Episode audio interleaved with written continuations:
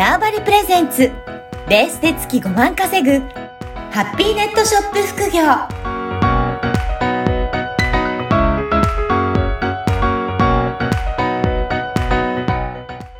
こんにちは、小ラボの岡田です。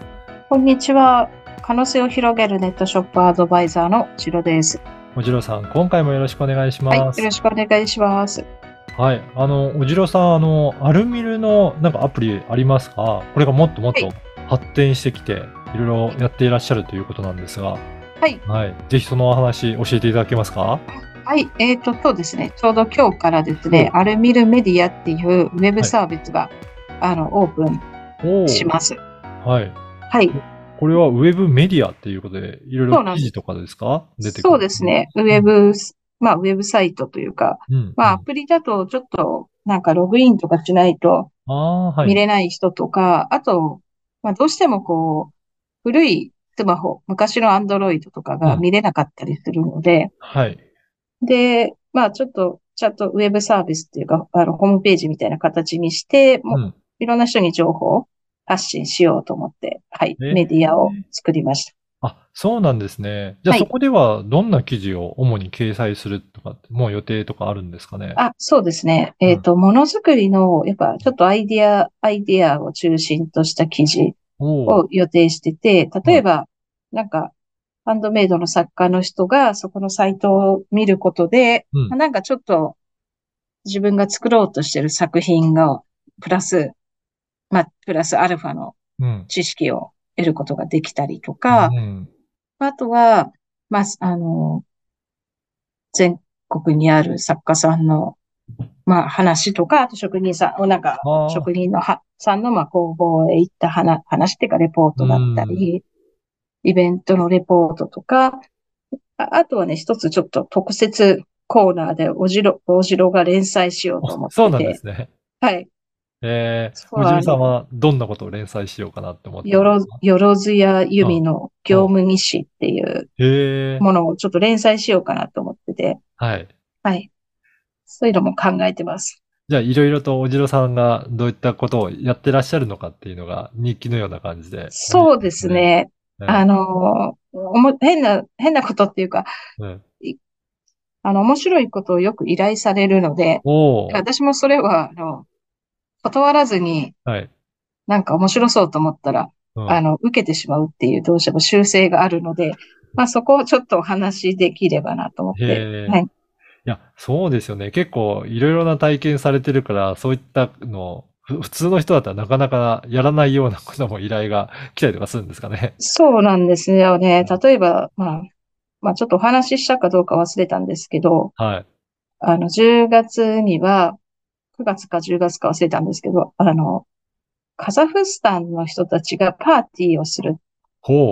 て言われて、はいで、カザフスタンのそのパーティーの、まあ、撮影、カメラマンの女性がいて、ではいその人にちょっと手伝ってくれないかって頼まれて、私もカザフスタンのパーティーに撮影助手兼、ねちょっとしたカメラマンとして参加するみたいなこととか、そうなんです、。なかなかないい。ないですよね。に日本人の人は私と旅行者の、うん旅行会社の人だけで、ほ飛び交う言語はロシア語かカザフスタン語で、全く言語も何言ってるか全然わかんないっていう。そうですね。うんあの、ね、英語圏の言葉だったらまだなんとなく単語分かってるとかありますけど、ロシアとかだと本当に単語もなかなか聞き取れるのが難しそうですね。全然何言ってるかも でもそういったところでも積極的に参加されていって、う、もうもう何言ってるかわかんないけども、とりあえず周りが拍手するから一緒にするみたいな。とか。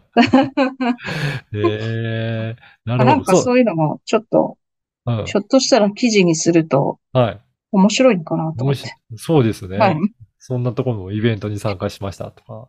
じゃあ、その他の方はあれですか？結構単発でいろいろな記事も、えー掲載されてたりとかそうですね。うん。うん、あの、あとその、やっぱり、その作家さんにとって役,、うん。役立つしそうな企業さんとかに記事書いてもらったりとか、やっぱりなかなか、あの、ね、まあ、何かお願いしたいけど、どこに頼めばいいかわかんないっていう人が、はい。そ。の記事見てだ、ね、どっかで頼んでくくれるといいかな、みたいなところが、うん、あったりして、うん。はい、その辺も少し記事、あの、作ろうかなって思ってます。そうですよね。なんかそういったお役立ち情報があると、皆さん作家さんとか作る時でも企業に依頼したりとか、なんかそういった内容から、えーいろいろと参考にするような情報もあったりする。うんうん。そうですね。ねはい。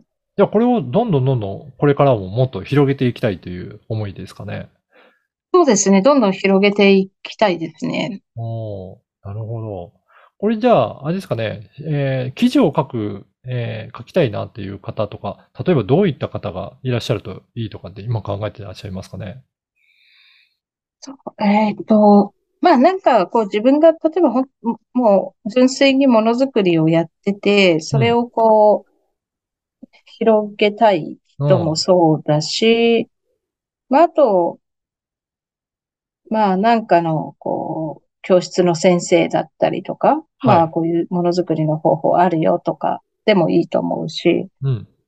まあ、あの最初の方は本当にいろんな記事募集してっていう、まあ、もう、もちろんもう最初からうん。もう100件、100記事ぐらいはもううんあるにはあるので、そうなんですね。じゃあもうすでにそこを読んでみるだけでも結構読み応えのあるような記事がいっぱいあるっていうことですね。そうですね。やっぱりなんか、あの、勉強になるなと思ったのが、まあいろんな作家さんに私もお願いして書いてもらってて、1年ぐらい前から用意してたんですけど、あの、やっぱものづくりのアイディアのとこで、うん。まあなんかモチーフの、いろんな、なんかひよことか、鶏とかいろんな動物がいるとして、そのモチーフが持つ意味みたいな記事をやっぱり書いてくれたりとか、はい。あとそのものづくりのモチベーションが上がる映画のうん。レビューとか、そういった記事も書いてくださったりとか、結構面白いいろんな視点の記事があるわけなんですね。そうなんですよね。うん。だからやっぱり作家さんとかもやってるうちに、なんかモチベーションも、もっと上げていかなきゃっていうような時なんかには、じゃあそういった記事も参考にしながら見ていただけるといいですね。そうですね。はい。はい。ぜひぜひ。これから、まさに今日から、あのーメディアとして発信が開始するということなので、ぜはいひこちらもチェックいただけたらと思います。はいぜひ、このポッドキャストの説明欄にも URL を掲載させていただきますので、そこからチェックして、えー記事を読んでいただいて、あともしこういった記事も、えー発信していきたいという方がいらっしゃれば、お問い合わせいただければ、えーと思いますので、ぜひよろしくお願いします。